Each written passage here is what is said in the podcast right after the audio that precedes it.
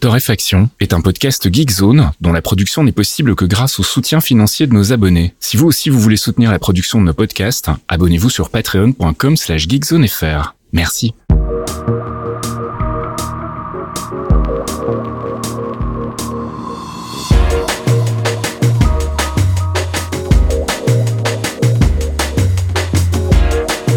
Bonsoir et bienvenue dans cette euh, édition 230 de Torréfaction, toujours en live, toujours sans fast kill, mais la rééducation se passe bien. Euh, j'ai cru voir passer euh, un objet de rééducation extrêmement spécifique pour la rééducation des DJ belges sur son Twitter aujourd'hui. Il a remis en place ses tables de mixage, donc il va pas nous la faire longtemps. Hein. On sait qu'il va bien. on va pouvoir refaire clairement euh, des émissions normales avec euh, du montage propre qui va vous refaire croire que je ne bafouille jamais, ça va être extraordinaire. En attendant, on va faire cette édition 230 avec euh, une conduite un peu plus légère que la semaine dernière, mais il y a quand même beaucoup de choses à dire et il y a beaucoup de trucs où je ne suis pas extrêmement fan, donc ça va être assez rigolo. On va commencer par le plus drôle. Je sais que vous attendez ce sujet-là ce sujet extraordinaire on annonce la fin depuis euh, longtemps maintenant, c'est effectivement la fin de notre ami Stadia. Euh, Stadia a été euh, un excellent succès technique hein, pour Google, comme tout le monde le sait, ça s'est extrêmement bien passé. Donc c'est un produit qui fonctionnait, pas tout le temps, pas très bien, pas mieux que les concurrents et avec un modèle économique qui était euh, bah, qu'on a critiqué dès le départ, il hein, faut être très clair, puisqu'il fallait acheter ces jeux dans leur boutique directement. On pouvait pas récupérer leurs trucs, il y avait pas de catalogue à streamer façon Netflix. C'était un choix un peu casse-gueule et ça l'a été, puisque le service va fermer au mois de janvier, en, au 18 janvier 2023 pour être exact. Le truc qui est extraordinaire et très très drôle, c'est que euh, cette fin de Stadia ils ont prévenu personne. C'est-à-dire qu'il y avait des développeurs de jeux qui sont en contrat avec Google qui développaient des jeux spécifiquement pour Stadia. Ils savaient pas que ça allait s'arrêter avec des sorties qui étaient prévues pour, euh, bah écoutez, euh, le 1er novembre par exemple. Donc des mecs qui euh, sont vraiment sur la, fin du, du, podcast. Du podcast, pas mal. Elle est pas mal celle-là. On sent qu'on est vendredi soir et que je suis en forme. Pour la fin vraiment du dev, ils doivent être en voilà, en train de fignoler leur jeu, ils étaient tout contents. Eh bien non. Euh, et d'ailleurs, on sait même pas si ces gens qui ont bossé pour euh, Google, en tout cas pour mettre leur titre sur Stadia, est-ce qu'ils vont être payés ou pas? Mystère et boule de gomme pour l'instant, c'est pas clair. Euh, le truc qui est hyper drôle, c'est qu'ils ont annoncé la fermeture du service et en même temps, le même jour, il y avait les communautés de Stadia qui disaient regardez, ils viennent de redesigner la homepage, oh là là, il se passe des trucs, ça va être génial. Et en fait, pas du tout. C'est-à-dire que euh, on a eu plein, pas mal d'infos et euh, euh, c'était bah, pas du tout coordonné comme d'habitude chez Google. Alors je sais pas pourquoi ils se sont fait chier à faire ce truc-là. Peut-être que c'était dans les tuyaux et qu'ils se sont dit on va le sortir quand même. Mais c'était hyper drôle. Alors il faut se rappeler qu'effectivement, en plus, il y avait des projets de ouf à la base sur Stadia. Il y avait une intégration incroyable qui était prévue dans YouTube, qui n'a jamais vu le jour, où on aurait pu regarder les mecs en stream sur YouTube et carrément les rejoindre dans leur partie ou aller dans le jeu à ce moment du jeu euh, directement euh, via leur technologie magique qu'on n'a jamais vue.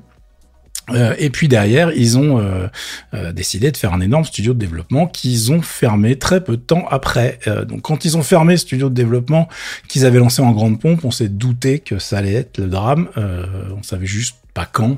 et puis comme on voyait les chiffres au niveau usage, alors vous pas forcément, mais j'ai des copains hein, dans le monde du jeu vidéo qui sort des titres extrêmement connus, qui étaient jouables sur Stadia et qui euh, me faisaient part euh, des, des extraordinaires chiffres d'utilisation de leur hit. Hein. Attention, on parle pas d'un jeu de troisième zone, on parle vraiment de, de triple A hyper quali. Euh, et genre, il y avait deux personnes à la fois qui jouaient, donc on se doutait bien que ça allait pas bien se passer. Et euh, du coup, voilà, c'est terminé. Je vais vous mettre deux trois articles à lire pour vous rappeler et vous remember, la main sur le cœur, le beau projet que c'était. Euh, alors évidemment, il y a des gens qui disent oui, la technique est extraordinaire. Maintenant, les journalistes ils disent du mal, alors qu'en fait, c'était non. Bah, j'en ai jamais dit du bien, donc euh, de ce côté-là, je suis raccord. De tous les services de streaming que j'ai testés, c'est celui qui m'a donné visuellement les moins bons résultats, même sur les, trucs un peu haut de gamme, enfin sur les offres qui étaient les plus haut de gamme. Euh, je non, j'ai vraiment aucun regret techniquement sur la fin de ce truc-là. Est-ce qu'ils vont revendre la technique? Est-ce qu'il y aura des choses en marque blanche? Aucune idée. Mais euh, j'ai envie de vous dire que si vous regardez la taille du cimetière Google, euh, on n'est pas très très très étonné de ce qui vient de se passer. Par contre, je trouve que franchement, ne même pas communiquer un minimum en amont avec les gens qui sont euh, censés faire vivre le service, c'est quand même assez incroyable, euh, puisqu'il y a beaucoup beaucoup de devs qui ont été surpris et qui euh, l'ont fait savoir sur Twitter. Je trouve ça vraiment euh, hyper moyen. Alors même s'ils voulaient peut-être pas que ça fuite ou quoi, ok, ouais. Il y a un moment où il faut faire les choses un petit peu correctement, même pas prévenir ses équipes internes, par exemple, c'était pas non plus un super bon move. Bref, on va parler d'un truc bien dans cette conduite, il y en a quand même. On va parler de Dome Keeper, qui euh, est en stream et euh, depuis euh, la semaine dernière, mais dont les tests ne pouvaient pas sortir tout de suite. On est sur un jeu en full pixel. Tiens, c'est rigolo, ma page ne veut pas s'afficher correctement, mais vous vous en fichez, vous, sur le podcast. Mais bon, ça aurait été sympa quand même d'avoir l'image de la bannière, c'est pas grave. Euh, qui est un petit titre édité par Raw Fury, développé par un tout petit studio allemand qui s'appelle Beep and Beeps, euh, qui est en fait euh, un couple, un couple qui est installé à Dresde en Allemagne. Ce couple développe des jeux depuis un petit moment. On peut même afficher la page de leur site web, ça marchera peut-être mieux. Voilà. Donc c'est René et Anne qui euh, font leur titre euh, à deux euh, depuis un petit moment déjà, puisqu'ils ont commencé à développer depuis 2011 des jeux ensemble. Et Dome Keeper, bah, ça risque d'être un petit peu leur plan retraite hein, pour l'instant, parce qu'ils n'avaient jamais rien fait qui avait cartonné à ce point-là. là, c'est vraiment en train de prendre une, une belle petite ampleur, puisqu'il y a beaucoup beaucoup de streamers qui l'ont pris sous leur aile et qui aiment beaucoup y jouer depuis une petite semaine là. Est-ce que c'est un bon jeu, les amis? Alors, je sais qu'il y en a déjà parmi vous qui l'ont acheté, qui sont dessus, qui s'éclatent. C'est, euh, c'est un, oui, c'est un bon jeu. Maintenant, est-ce que c'est un jeu qui euh, va être euh, intéressant longtemps? C'est une autre problématique. c'est un titre en fait qui a un petit souci. Je vais essayer de vous mettre tiens ça en plein écran. Vous allez pouvoir, voilà, vous allez pouvoir le voir en même temps si vous êtes sur la vidéo ou sur le stream en direct. Euh, et si vous êtes sur le podcast, je suis désolé, mais en même temps, il n'y a pas grand chose à voir. On est vraiment dans du pixel art très joli, très mignon, mais extrêmement rudimentaire dans sa, sa présentation des éléments. Euh, moi, j'aime beaucoup le style qu'ils ont réussi euh, à mettre en place, dans le sens où c'est euh, très parlant. On comprend tout de suite ce qu'il faut faire, où il faut aller. et au niveau du style de jeu, ça mélange deux trucs. Vous avez un dôme à défendre, donc on a un petit côté missile commander pour les plus anciens qui savent ce que c'est. Et de l'autre côté, on a un jeu d'exploration où on doit creuser des galeries pour récupérer des minéraux, pour les ramener, pour avoir des ressources, pour pouvoir upgrader son dôme, récupérer des artefacts euh, toujours sous terre, les amener pour débloquer des options supplémentaires et se barrer de cette planète qui essaye de vous tuer dès le moment où vous arrivez en fait. C'est euh, vraiment très bien fait dans le dans le sens où il y a des vagues de monstres qui arrivent à, avec des intervalles réguliers et le but du jeu, ça va être de récupérer suffisamment de ressources pour continuer à pouvoir encaisser ces vagues de monstres.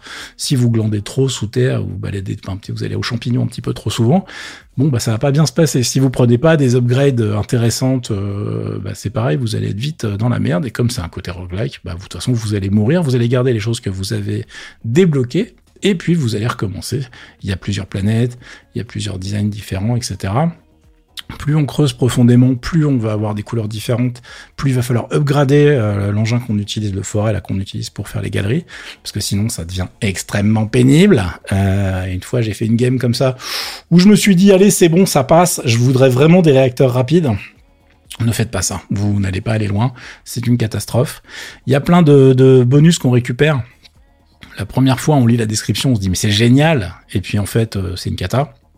Parce que chaque truc débloqué, que ça soit le laser, que ça soit, on peut remplacer le laser par une espèce d'épée. Euh, en fait, il faut upgrader tout ça à chaque fois. Les premiers niveaux sont vraiment nuls. Donc, si vous tardez trop et que les vagues de monstres deviennent un peu trop costauds par rapport à votre niveau d'upgrade, ça va être le drame très très vite. Euh, il est en very positif sur Steam. Il coûte euh, 16,19€ très précisément en ce moment. Il vient de sortir, donc euh, c'est jusqu'au 4 octobre. Dépêchez-vous. Euh, après, il passe à 18 euros. Mon Dieu, quelle horreur. Donc non, ça vaut vraiment pas cher. C'est un bon petit jeu. Le truc qui va potentiellement être un problème pour les gens. Bon, déjà, si vous êtes allergique à ce style graphique, ça va être vite vu. Mais il y a une répétitivité qui est indéniable. C'est-à-dire que globalement, vous passez votre temps à faire des allers-retours entre le dôme et les galeries souterraines. Et ça peut franchement vous saouler. Il y a des gens qui vont être gavés très vite. Euh, il y a des gens qui vont rentrer dans, le, dans la boucle de gameplay, qui vont s'éclater, qui vont être très contents. Et puis euh, il y en a d'autres où ça va vraiment, vous allez vous ennuyer, vous allez vous dire oh non, j'ai pas envie de refaire une partie, machin. Voilà, chacun son délire. Euh, moi en tout cas, je pense qu'il il, il, a pas volé ses notes hein, sur euh, sur euh, Open Critic, il est à 75% à peu près. Ce qui est en France, il a eu des 8 sur 10 à peu près partout. C'est très bien noté. Je le mettrais plus à 7, moi, si je devais le noter sur 10. Mais euh, ça reste un excellent jeu, un rapport qualité-prix excellent. Les musiques sont hyper sympas. Euh, enfin voilà, vous avez de toute façon, je crois, suffisamment de, de stream et de, de possibilités de le tester pour euh, vous faire un avis comme des grands. On va pouvoir passer à la suite, car c'est tout pour le gaming cette semaine. J'avais fait simple. Il n'y a pas eu d'énormément de sorties qui m'ont tapé dans l'œil. et en plus, il est temps de parler des applications, car là, au niveau application, on a eu plein de trucs. Euh, on va parler en premier de P-Cloud Pass. Qu'est-ce que c'est que ça? Alors P-Cloud, vous les connaissez, c'est un des services de cloud euh, qui s'est fait une petite réputation avec des offres euh, de plusieurs teraoctets, avec des prix lifetime, c'est-à-dire qu'on paye une seule fois, on paye pas un abonnement, on paye une seule fois et on est abonné forever. Euh, là, ils se lancent sur le marché de One Password, de Bitwarden et compagnie. Euh, et bah, c'est un pari ambitieux parce que bah, c'est pas facile de faire un password manager de qualité. Euh, ils ont mis a priori quand même pas mal de ressources dessus, euh, puisque le produit est déjà assez complet dans cette première version. Visuellement, on est très très très loin de One Password au niveau des intégrations et de la, euh, comment dirais-je, du plaisir d'utilisation, on est beaucoup plus proche d'un Bitwarden que d'un One Password, pour être très clair. Euh, et euh, là où ils ont été très malins, c'est qu'ils ont fait comme pour leurs autres produits, c'est-à-dire qu'ils ont proposé d'une part une euh, pléthore d'options d'import, parce que le truc, le moyen le plus simple de récupérer des gens, et en tout cas des gens qui veulent le tester, eh bien, c'est de leur proposer euh, de pouvoir récupérer leur mot de passe partout. Donc, en fait, ils ont fait des imports pour tous les navigateurs principaux, pour OnePassword, LastPass, Bitwarden, Dashlane, blablabla, il y a tout le monde. Donc, les mecs sont assez chauds, euh, et c'est chiant à faire en plus des trucs d'import. Donc, euh, ils ont, ils ont été euh, assez loin et euh, ils proposent euh, des tarifs hyper attractifs. Alors hyper attractifs, évidemment, par, par rapport à qui on compare. Euh, Bitwarden s'est fait un nom sur des trucs gratos, mais ils viennent de lever plein de thunes, donc il y a un moment, il va falloir qu'ils fassent payer les gens aussi. J'ai hâte de tous vous voir tirer la gueule. Ils ont un, un tiers gratos où il y a vraiment pas grand chose, mais qui permet de le tester, mais ils ont de toute façon activé euh, trois mois gratuits pour quasiment tout le monde là, pour pouvoir le tester en profondeur. Ils ont une offre annuelle à 29 euros et ils ont comme d'habitude une offre premium lifetime à 149 euros ce qui est intéressant, mais pas si intéressant que ça, dans le sens où euh, si vous multipliez les 30 euros euh, pour commencer à rentabiliser, il faut vraiment être sûr de l'utiliser plusieurs années, qu'il n'y ait pas de trucs mieux qui sortent, etc., etc. Je suis pas certain que dans ce cadre précis, ça soit hyper intéressant. Donc, euh, pour moi, je suis, euh, je suis dubitatif. Euh, mais en tout cas, sur le rapport qualité-prix du reste, c'est plutôt pas mal. Euh, là où il y a des problèmes, c'est qu'ils ont voulu rajouter des choses qu'on trouve par exemple sur One Password, comme la gestion des notes sécurisées, sauf que l'interface est vraiment... Enfin, personne n'a envie de taper des notes là-dedans. Hein. Franchement, euh, c'est la base de la base. C'est moche, il a pas de mise en forme, c'est des petites boxes qui se mettent au milieu de l'écran, c'est vraiment pas sexy. On est très très loin de ce que va proposer One Password, qui est pour moi vraiment la Rolls du, du secteur de très très loin, euh, qui va gérer en plus les intégrations avec les Touch, Touch ID, Face ID et compagnie, ce que ne font pas les autres, ou pas, pas tous en tout cas. Donc euh, à tester. La génération automatique des passwords aussi ne permet pas d'avoir des mots. Alors elle est très complète, mais elle permet pas d'avoir des mots mémorisables. Ce qui moi m'emmerde parce que j'aime bien avoir des phrases ou des mots mémorisables, ce que propose euh, One Password, mais pas celui-là. Cela dit, One Password ne me propose pas de rajouter dans ces mots mémorisables des caractères à la con. Donc euh, un partout balle au centre, mais c'est plus facile de modifier ce de One Password que, que ce de Pcloud Pass. Donc euh, bon, en le testant, j'ai pas été ultra emballé, mais c'est une voilà une offre sérieuse sur le marché qui débarque, qui est fait par des gens sérieux. Ça nous change de des milliards d'apps qui nous viennent d'Inde euh, en ce moment. Donc celui-là, euh, vous pouvez tout à fait jeter un œil dessus.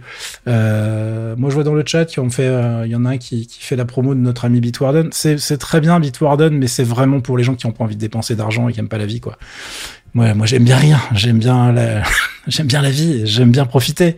Euh, donc One Password en termes de, qualité, de finition et d'intégration, c'est quand même le niveau au-dessus. Euh, niveau des applications, qualité des apps, etc. C'est quand même largement, largement plus sexy, mais c'est pas forcément le même prix, évidemment.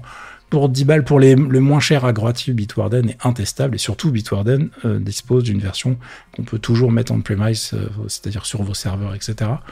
Euh, je crois qu'elle est toujours dispo, ce que ne propose que peu de gens actuellement, donc c'est euh, assez, euh, assez sympa quoi. Donc, euh, voilà, moi je suis aussi client pCloud, j'ai 12 Tera chez eux, donc autant vous dire que je les aime bien pCloud, mais j'irai pas mettre mes mots de passe chez eux, même si effectivement avoir tout dans le même panier, on dit qu'il faut pas le faire, mais parfois c'est bien pratique. Mais pour l'instant, eh ben c'est pas le cas. Euh, on verra bien comment ça évolue, mais en tout cas, le produit euh, est vachement prometteur pour une première version. Hein. Parce que là, on va parler d'une autre première version euh, qui n'est pas extraordinaire. Et en plus, je suis un peu gêné parce que je sais que nous avons des indicateurs, des, des indiques, des gens de Geekzone qui travaillent là-bas. On va parler de Proton Drive, les amis. Et oui, Proton Drive vient de sortir. du coup, Proton, vous savez, c'est le client email à la base hyper sécurisé qui nous vient de Suisse avec euh, des sécurités dans tous les sens, euh, qui a fait beaucoup parler de lui. Euh, et Proton a décidé de se lancer dans à peu près tous les trucs que vous, pouvez vous pouvez avoir besoin bureautique. Peut-être un peu trop, en tout cas un peu trop là maintenant tout de suite, puisqu'ils ont un calendrier aussi maintenant, mais ça c'est normal, ça va avec l'email, tout va bien. Et euh, ils ont euh, sorti d'autres trucs, dont le Drive qui euh, est en test actuellement chez pas mal de gens. Next Impact vient de sortir son article, je vous mettrai le link dans le billet qui accompagne le podcast.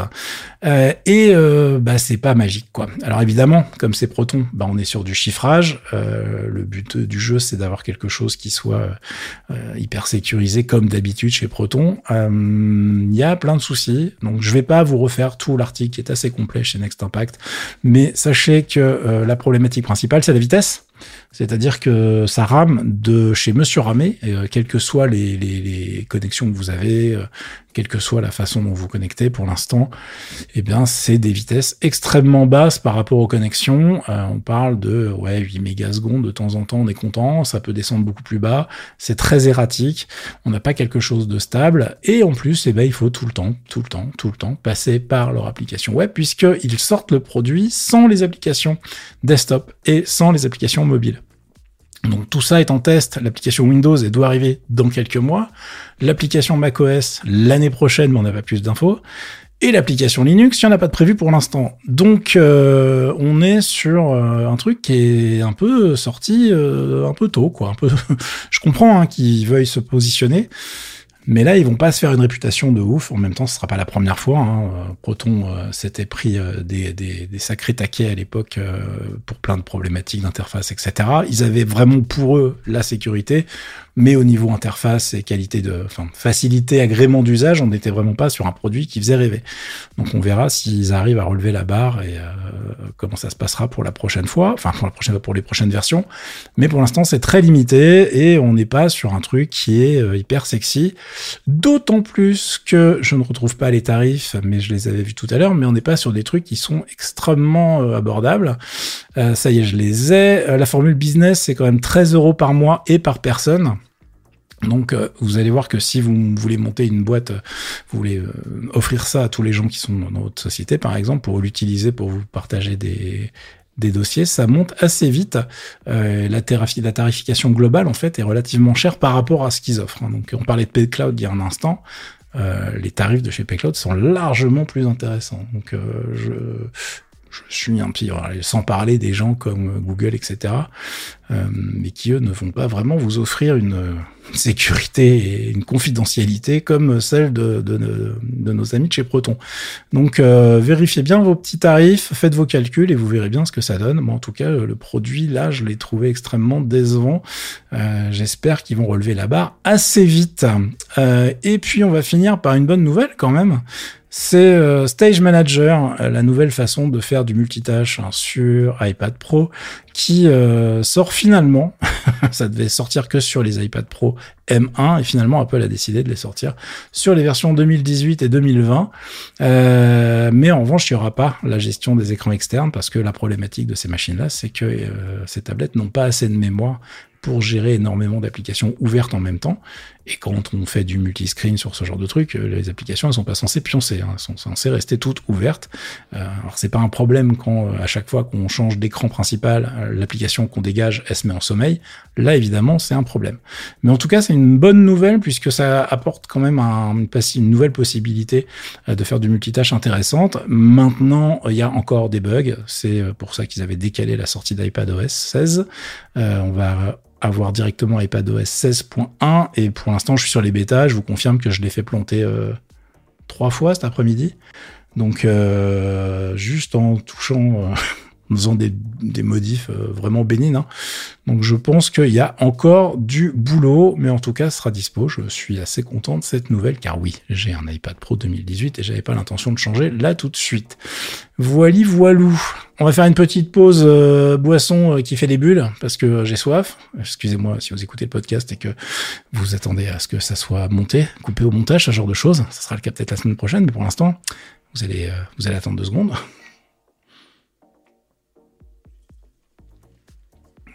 Et en plus, ne faites jamais ça. Hein. Les boissons pétillantes quand vous faites du podcast, ça peut amener des moments vilebrequins, comme on dit dans le métier maintenant. Et euh, il faut pas. C'est, ça peut être le drame très très vite. On va partir sur la section culture maintenant, où j'ai décidé de vous parler de trucs qui m'ont bien fait kiffer. Et non, ce n'est pas de la K-pop, mais oui, il y a un sujet pour Az en plus, donc il va falloir qu'il se concentre. Mais on va commencer par un autre truc. On va commencer par un mec qui s'appelle Fujikaze que j'ai vraiment, euh, vraiment, vraiment, vraiment kiffé, euh, qui euh, est en fait un, gars qui perce depuis 2019 dans la musique japonaise. Et je dis bien musique japonaise, j'ai pas dit J-pop parce que ce qu'il fait, c'est vraiment, c'est un auteur-compositeur et il fait des choses très mélodiques. Et c'est pour ça que je voulais en parler, parce qu'en fait, il a sorti un morceau qui est passé un peu inaperçu en 2020, qui a un nom japonais et là, j'ai pas Faskill sous la main pour le forcer à prononcer le truc euh, à ma place. Donc, euh, je vais pas le prononcer. Voilà. Euh, non, c'est Shinonuga Iwa. C'est euh, une version sur YouTube, il y a une version live au Nippon Budokan de 2020. Et pourquoi ce truc-là est en train de revenir sur le devant de la scène? Parce qu'il y a une version accélérée de cette chanson qui cartonne sur TikTok. Vous n'êtes pas sans savoir que sur TikTok, on peut mettre des fonds sonores en fond avec des vidéos qui n'ont rien à voir. Euh, c'est automatisé, etc. Et euh, il y a énormément de vidéos qui utilisent ce truc-là. Et il se trouve que euh, la ligne mélodique de ce morceau, non accélérée, la vraie, elle est vraiment fabuleuse. Du coup, j'ai été voir ce que faisait euh, ce monsieur, c'est hyper sympa, mais ce qui m'a fait beaucoup beaucoup rire, et je vous mettrai évidemment les liens dans le billet qui accompagne le podcast, c'est que la chaîne YouTube qu'il utilise pour euh, mettre en place, enfin montrer ses nouvelles vidéos, faire des espèces de vlogs de présentation un peu à la route chez lui, etc. C'est la chaîne qu'il utilise depuis qu'il est gamin quand il commençait à jouer du piano en fait. Donc la blague c'est qu'on a euh, des vidéos extrêmement quali avec des lives de fou qu'il fait maintenant, mais on a aussi sur sa chaîne euh, des euh, des passages euh, rigolos tout plein avec genre salut c'est moi j'ai j'ai je sais pas quel âge il à l'époque d'ailleurs. Mais si vous descendez tout en bas vous allez le voir en train d'apprendre à jouer du piano quand il était tout gamin. Il y a 12 ans, voilà, on peut remonter jusqu'à 12 ans en arrière. Donc il a commencé à uploader des vidéos bah, euh, pratiquement dès les débuts de YouTube. Je trouve ça assez rigolo, quoi. Euh, vous allez avoir un petit extrait. J'ai quand même décidé de mettre un extrait en essayant de le faire en live. Attention, on fait craquer les phalanges, c'est parti. sur cette version de Shinenoga Iwa. Si vous parlez japonais et qu'évidemment je viens de massacrer ce truc-là, merci de ne pas m'envoyer des insultes. Je regrette déjà suffisamment comme ça de ne pas parler japonais.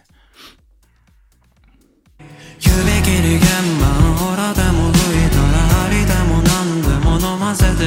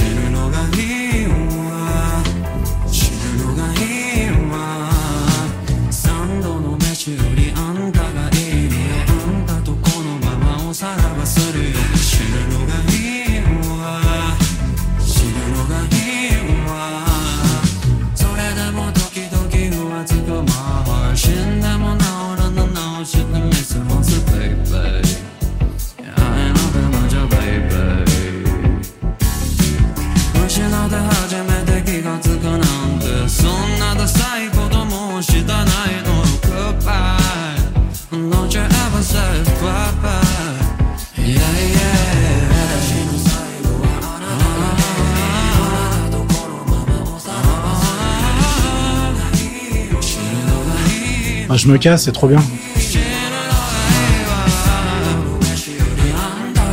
Je suis censé en laisser qu'une minute. hein.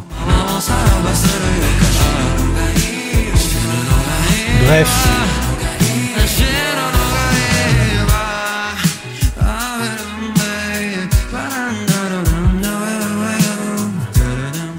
Bref, Fujikaze, Shinunaga Iwa, putain, euh, tous mes potes qui parlent japonais vont se foutre de ma gueule pendant mille ans.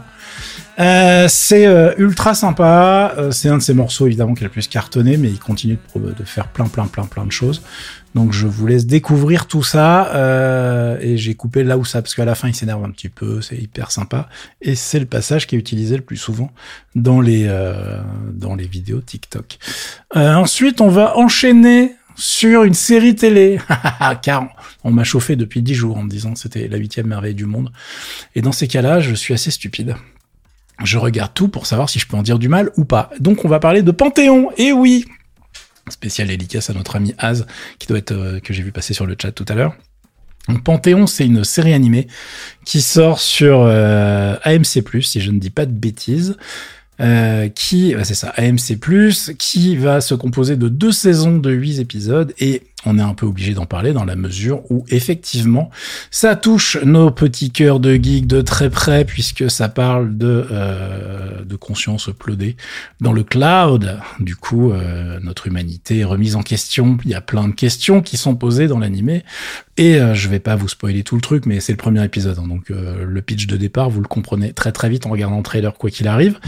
Euh, et pourquoi euh, je, je dis mais que je voulais en dire du mal, c'est parce que j'ai vraiment eu un gros problème euh, sur cette série avec le design en général, et euh, il a fallu que je me force pour mater les six épisodes disponibles actuellement. Parce que globalement, on est sur une série télé américaine, euh, donc animée, qui a le problème classique des séries télé américaines animées, qui est que les personnages sont dégueulasses. Euh, les décors, les environnements, ça peut passer, même si c'est méga cheapos, avec euh, deux couleurs pour les bagnoles et tout est carré, quoi. Euh, mais alors le caractère design des personnages, la gueule des animations, les plans, la recherche même de la, du positionnement de la caméra, si vous avez regardé un animé correct euh, japonais euh, ces cinq dernières années, ces dix dernières années, ces 15 dernières années, c'est à chier, quoi. Franchement, c'est, on a vu des trucs pires. hein. Moi, je, évidemment, on n'est pas sur les Chevaliers du Zodiaque ou GITS, euh, version Netflix 3D dégueulasse, euh, comprenons-nous, mais ça, c'est la poubelle directe, il n'y a pas de débat. Là, en revanche, euh, sur Panthéon, c'est chiant parce que, effectivement, c'est relativement intéressant. Il y a un scénar qui fait un petit peu de, de voilà, qui fait le taf, quoi. Euh, mais euh, globalement, sur le côté euh, design pur et animation, on est vraiment sur un truc qui aurait mérité largement mieux. Donc, euh, je, je suis, euh, je suis très triste. Et puis surtout, euh, il y a euh, des choses à dire sur le le, le, fond du scénario que je ne vais pas euh, spoiler, c'est que globalement au début, je me dis il y a quand même un, un, gros potentiel. Maintenant, ils ont été malins, ils ont fait que deux saisons de 8 épisodes, donc ils vont ils vont limiter un petit peu la, la casse. Mais en gros, donc le pitch de départ, c'est qu'on peut euh, s'uploader, euh, on peut uploader son cerveau, mais euh, comment dirais-je, c'est un voyage à sens unique, et il y a des gens qui n'ont pas forcément demandé à faire ce voyage. Donc évidemment au niveau scénario, ça ouvre plein de portes intéressantes, euh, et il y a plein plein de références que vous allez évidemment piger, euh, bon vieux geek que vous êtes. Euh, déjà le fondateur de la boîte qui a développé la technologie dans le dessin animé s'appelle Stefan Hellstrom. Bon c'est Steve Jobs le mec, hein, je veux dire, enfin ils sont même pas été extrêmement finaux sur l'histoire. C'est assez rigolo. Il y a des références à GITS assez évidentes. Il y en a une d'ailleurs où c'est carrément assumé dans le sens où le personnage dit ouais je l'ai vu dans un dessin animé. En fait il se met à taper sur le clavier avec les doigts qui se dédupliquent comme dans Ghost in the Shell. mais tout le reste fait que pour se, se, projeter dans l'histoire, bah, c'est un peu compliqué. Euh, les acteurs qui font les doublages euh, anglais, mais vu que c'est une série américaine, nous n'avons pas de doublage magique japonais évidemment. Euh, et quand on a l'habitude d'écouter les voix japonaises, bah franchement, même si on comprend pas ce qu'ils disent, les émotions sont là. Là, c'est l'inverse. On comprend ce qu'ils disent, mais on se fait chier les trois quarts du temps les personnages vraiment enfin c'est hyper plat quoi c'est c'est dommage ça supporte pas le scénario et j'ai très peur en parlant du scénario c'est que euh, J'espère que ça va pas se finir euh, comme une histoire de David Cage. Pardon, excusez-moi si vous travaillez là-bas. Mais euh, ça peut être un scénario un petit peu basique. Et pour l'instant, je trouve que ça pédale un peu dans la smoule. Et cette première saison, il y a un débarrage, il y a un démarrage intéressant puisqu'il y a la mise en place de tout ce qui se passe. Et après, on est un peu dans le mode... Euh, bon, les gars, euh, ça, ça pédale dans la smoule. Donc on verra bien, ça va se terminer bientôt au niveau de la saison 1. La saison 2, c'est en 2023. Elle est en production depuis août. Donc normalement, elle devrait être à l'heure, j'espère, pour eux. Euh, et là, vous allez me demander, ben cool, moi aussi j'ai envie de le regarder pour pouvoir en dire du mal auprès de mes amis, euh, ou kiffer et dire que CAF dit vraiment de la merde. Mais le problème, c'est que bah, MC+, je sais pas où c'est dispo chez nous en France.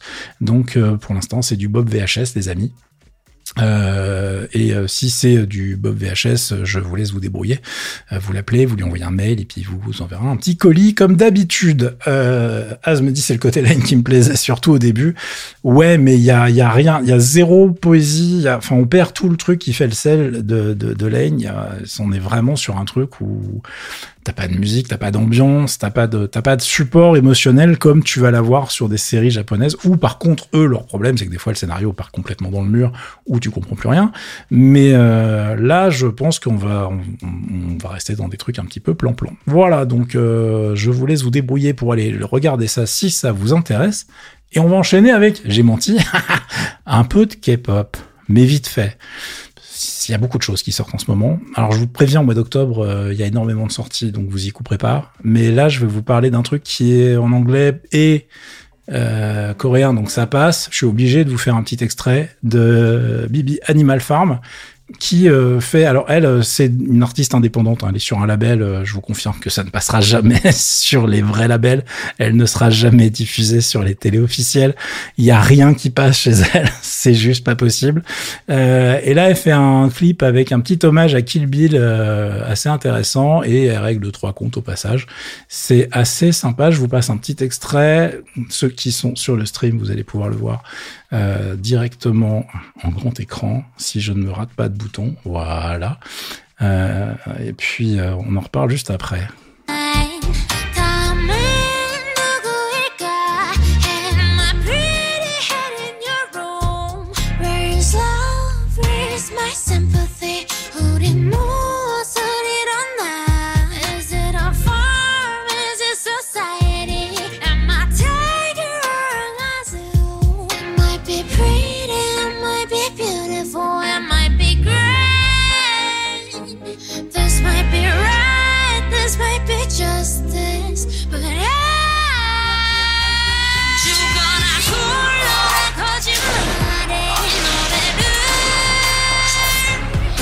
Si vous écoutez le podcast, dans le clip, il se passe plein de trucs.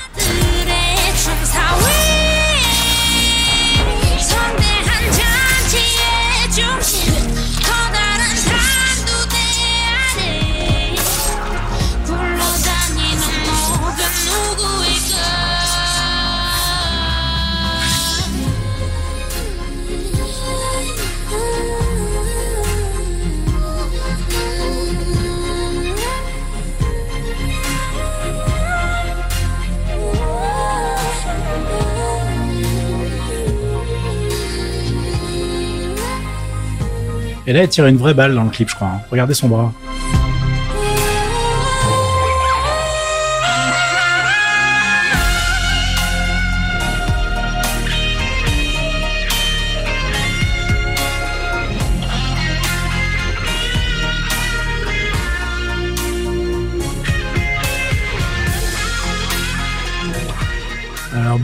Animal Farm, c'est le single qui, sort en premier. Il y a un album de prévu au mois d'octobre. Euh, c'est une artiste qui a été découverte sur SoundCloud, j'en ai déjà parlé euh, il y a quelques années, qui est euh, gérée par euh, un couple qui anime un label qui s'appelle Feel Good Music. et les deux, le, le, le, le, mec et la nana sont des légendes du rap et du hip-hop et de la R&B en Corée et font vraiment un taf de ouf pour l'accompagner. elle est, elle est vraiment, vraiment, vraiment, vraiment en train d'exploser là. Elle est gérée par un label qui s'appelle 88 Rising 88 Rising aux États-Unis, donc elle est dans plein de festivals, elle est euh, assez facilement euh, visible aux États-Unis, mais pas encore chez nous, donc euh, peut-être un jour. Hein. Pour l'instant, c'est pas encore, c'est pas encore, j'ai pas vu de date de Bibi en Europe, mais j'espère que ça sera fait un jour. Je vous conseille en tout cas de jeter une oreille sur ce qu'elle fait. Euh, CEO de la boîte Feel Good Music, donc Tiger JK, c'est euh, son père spirituel. Et Yoon Mirae, c'est euh, la femme de Tiger JK et c'est aussi une, icône du rap féminin.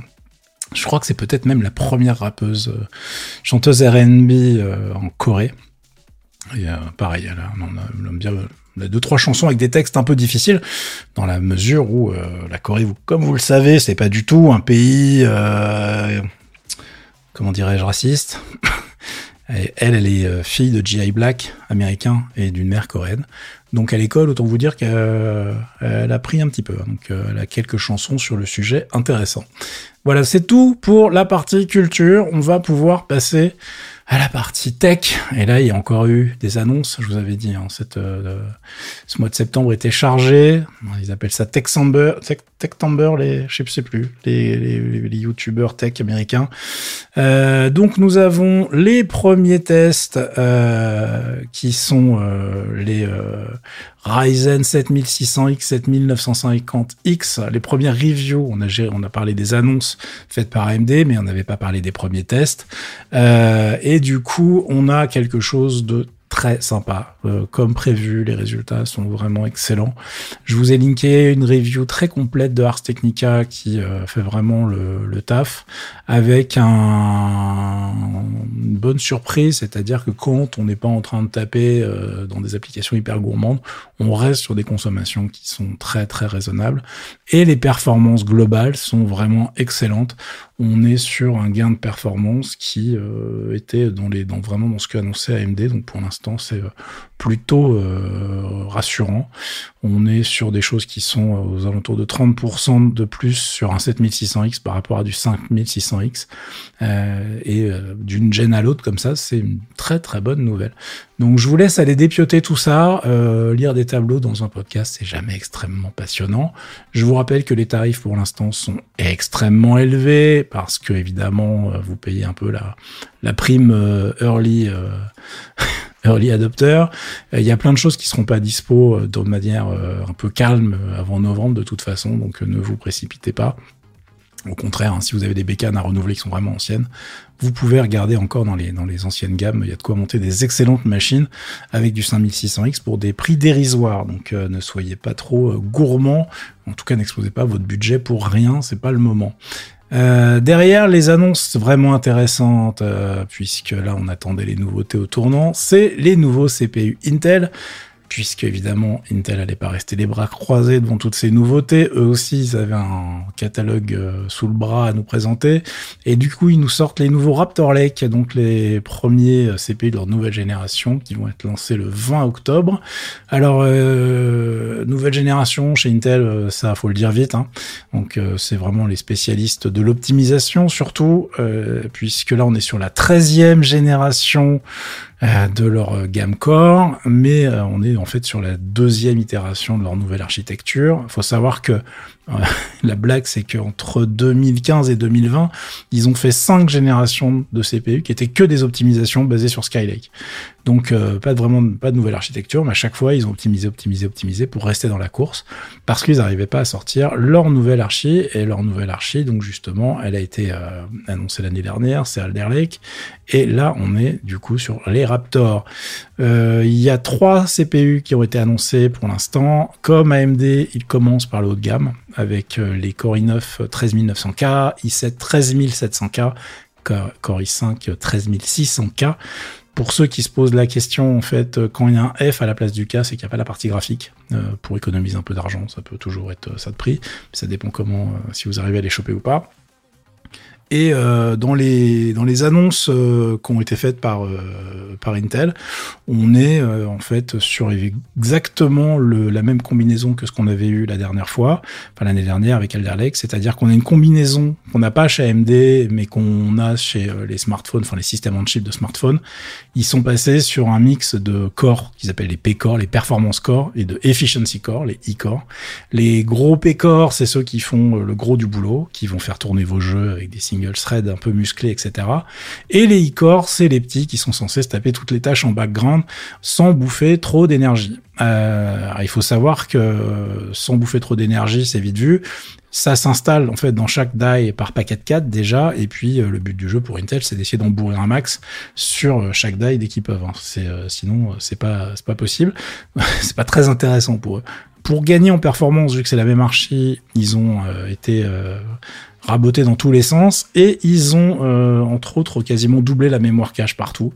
Donc on se retrouve avec 2 euh, mégas pour les PK les P-core au lieu de 1,25, 2 mégas de 2 mégas pardon pour les les e-core on passe à 4 mégas et euh, les résultats annoncés par Intel, attention, il n'y a pas de test indépendant encore, hein, euh, sont genre oui, ça va être super, regardez, ça va être génial. Mais là où ça va être intéressant surtout, c'est que ces nouveaux CPU fonctionnent avec de la DDR4, on n'est pas obligé de passer sur la DDR5 comme sur la nouvelle archi d'AMD.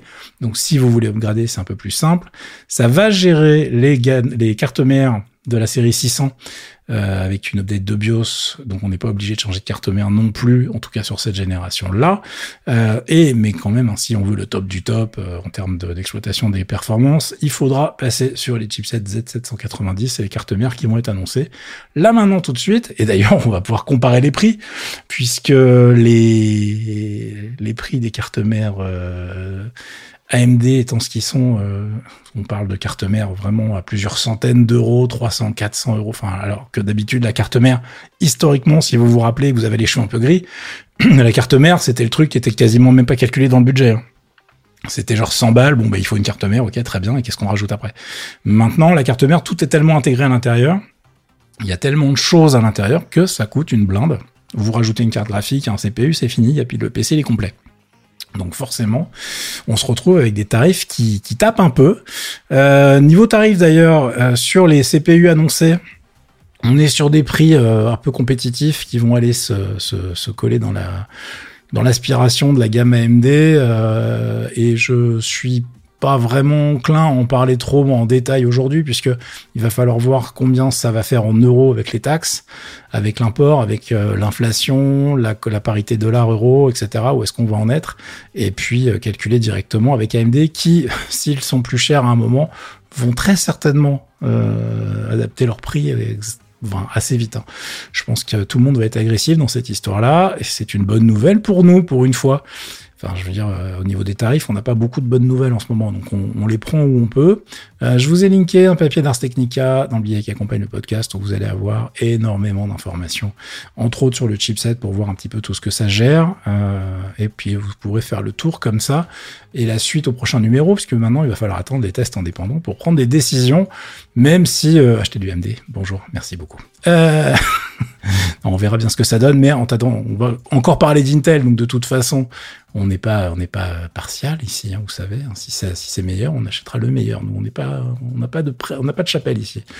Mais pour l'instant, on a une chapelle un peu MDesque parce que c'est eux qui ont les rapports qualité-prix les plus intéressants depuis ces dernières années. Euh, on va parler de quoi maintenant? On va terminer la rubrique tech avec la dernière annonce d'Intel euh, en date. C'est leur carte graphique, les amis. C'est con, j'ai pas un petit soundboard là, mais j'aurais bien lâché un truc rigolo parce que euh, on les attend depuis combien de temps ces cartes graphiques? Ça fait, euh, je sais pas, peut-être 4 ans qu'on parle du développement de la série Arc chez Intel. Elles arrivent les amis, ça y est. Alors, nous avons la A750 et la A770 d'annoncer. On est sur des produits qui vont coûter environ 300 dollars. Il y en a une qui va être plus vers les 350 et l'autre qui va être plus vers les 290 euh, dollars. Donc la A750 c'est 290 dollars. La A770 de base avec 8 Go de GDDR6 ça va être 329 dollars. Et ce sont les premières cartes de chez Intel à être basées sur l'architecture Alchemist qui est le début en gros, de leur euh, architecture ray gamer, un petit peu performante. Bon, alors, en vrai, ils se positionnent en face d'un produit qui s'appelle la RTX 3060 de Nvidia, donc ils sont pas en train d'aller se cartonner avec euh, la série 4000 toute neuve ou même les 3080. On est sur des cartes qui visent pour l'instant un rapport qualité-prix intéressant. Alors là où ça va être intéressant au niveau de voir les tests, c'est que euh, pour l'instant, on ne sait pas du tout ce que ça va donner d'un point de vue driver, stabilité des drivers, compatibilité avec les jeux. On a un peu oublié parce que les trois quarts du temps ça tourne, on n'y pense plus.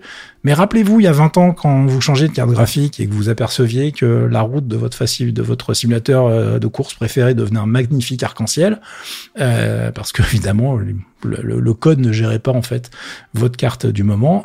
Voilà, ça c'était des trucs qu'on avait l'habitude de voir et encore quand le jeu se lançait, on était un peu content déjà. Donc euh, là, on ne sait pas. Il y a des rumeurs qui disent que c'est quand même pas extraordinaire tout le temps.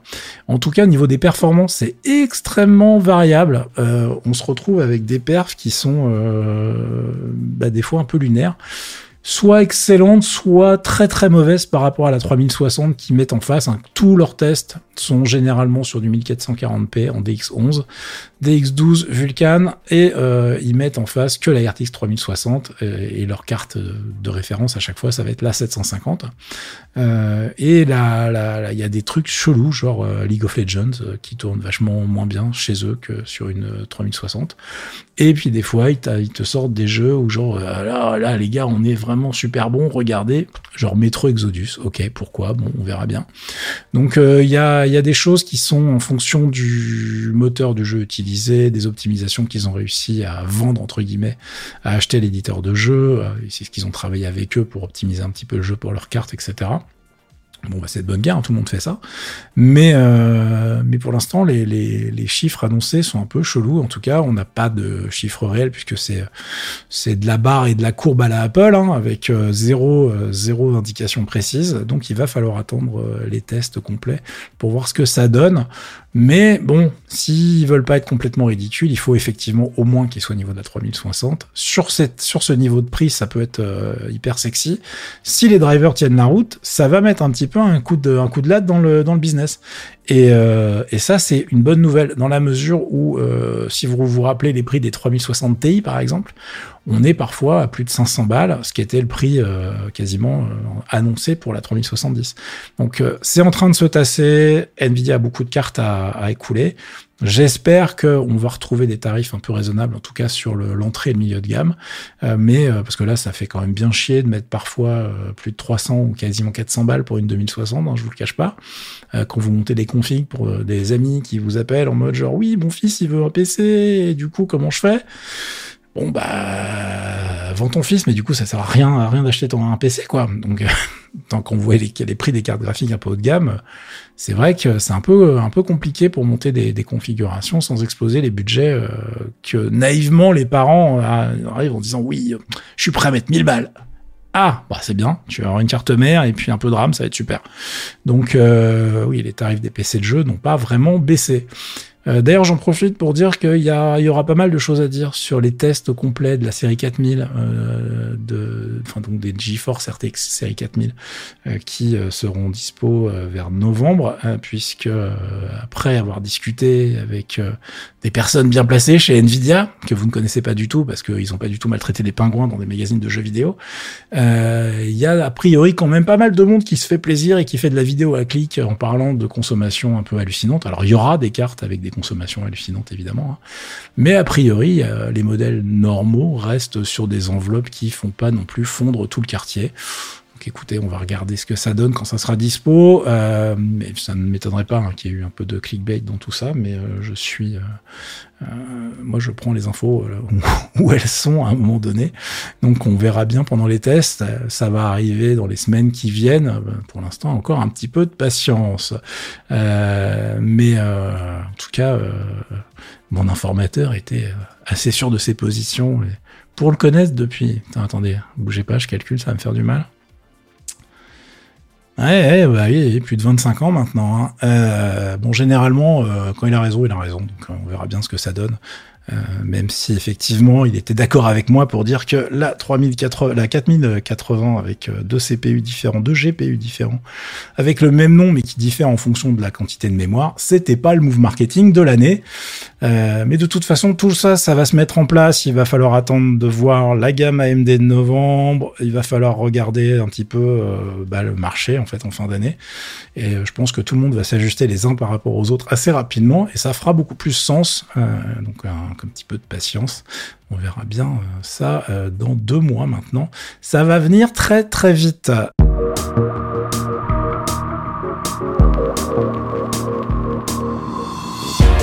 Voilà, pas de rente ce mois-ci, ce mois-ci, cette semaine. Euh, j'ai eu Stadia, on peut pas, on peut pas non plus tout avoir, mais c'est la fin de ce torréfaction 230. Je n'ai plus rien dans ma conduite. On va pouvoir prendre vos questions une fois que le podcast sera terminé. Euh, mais en attendant, pour ceux qui écoutaient euh, la version vidéo, qui regardaient la version vidéo différée ou qui écoutaient le podcast, eh bien, écoutez, je vous dis à la semaine prochaine. Je vous remercie d'être fidèle au rendez-vous. Euh, on essaiera donc de reprendre le rythme normal la semaine prochaine avec une sortie en podcast jeudi soir pour les Patreons et normalement le vendredi matin en podcast et du coup plus de live.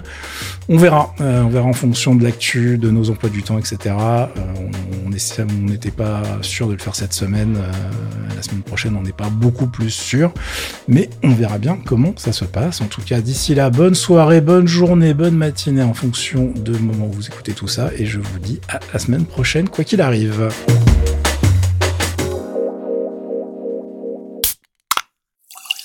Un podcast signé Faskill. Faskill.com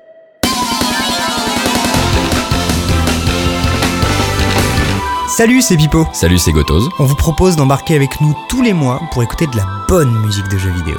Du récent ou du rétro, de la console ou du PC. Tant que ça sonne, ça nous va. Des thématiques, de l'actu, des reprises et des invités. Le tout enrobé d'anecdotes. Pendant deux heures, on passe la musique de vos jeux préférés. Et on s'intéresse à ceux qui la font.